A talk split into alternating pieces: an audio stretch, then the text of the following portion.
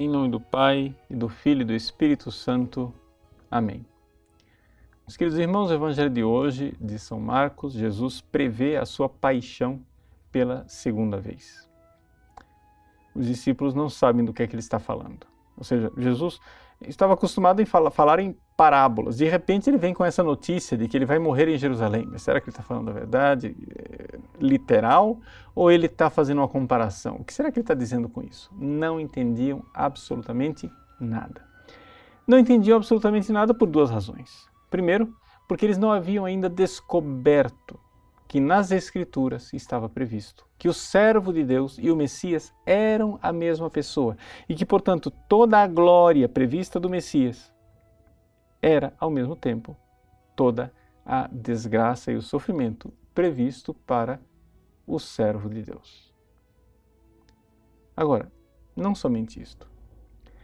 Nosso próprio, é, nossa própria deformação interior, nós, por causa do pecado original, somos chamados a uma espécie de grandeza desordenada longe de Deus, como Adão e Eva. Sereis como deuses. E então os discípulos, logo em seguida, já começam a disputar quem vai ser o maior, quem vai ser o maior, etc. E tal. Pecado, claramente, pecado da soberba. E o pecado da soberba é muito grave. O pecado da soberba é grave por duas razões.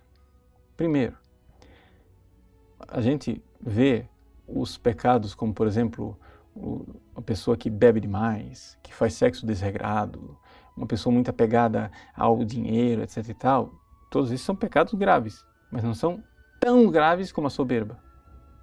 Por quê? Primeiro, esses pecados são vergonhosos e é fácil a pessoa se livrar deles, porque a própria pessoa que os comete se sente envergonhada.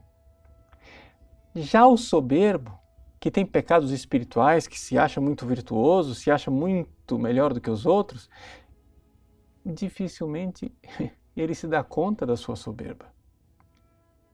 A gente vê algumas situações de pessoas que não enxergam a própria soberba, que às vezes dá, dá vontade, dá uma, uma tentação da gente rezar: Senhor, permitir que esse pobre infeliz caia num pecado clamoroso para ver se finalmente ele se humilha.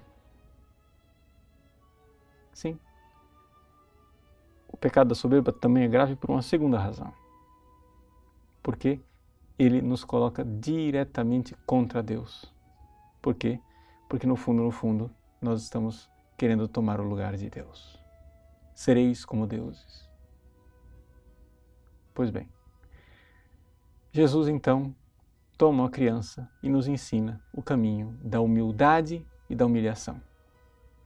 Nós precisamos realmente é, servir as crianças, acolhê-las, sermos pequeninos como elas, para podermos entrar no reino dos céus. E é por isso que a gente então vê verdadeiramente que na base do edifício espiritual nós temos duas virtudes, uma negativa e outra positiva. A virtude da humildade e a virtude da fé. Como uma árvore. A árvore, ela para crescer, se você vai ter uma árvore de 5 metros de altura, você precisa que essa árvore tenha raízes muito profundas. A raiz é a fé. Mas a raiz não vai ser profunda se você não cavar o buraco. Ou seja, se lenta, gradualmente, pacientemente as raízes não forem se escondendo humildemente no seio da terra, se tivermos isto, termos um edifício com uma base muito sólida. A humildade nos dá essa solidez. Então, você quer crescer espiritualmente? Você quer realmente que a sua vida de oração faça você ter uma vida de comunhão cada vez maior com Deus? Então, humildade. Se humilhe na presença de Deus. Essa é a realidade mais importante quando você vai começar qualquer oração, qualquer atitude nossa diante de Deus. A primeira coisa, uma humildade, uma humilhação, que nós mostremos para Ele que somos capazes de nada e sem Ele nós nada somos. Que isso seja sincero. E aí então estaremos no caminho do Cristo, porque somente quem vai neste caminho de paixão e morte que leva a Jerusalém é que poderá ressuscitar na Páscoa. Deus abençoe você. Em nome do Pai, e do Filho, e do Espírito Santo.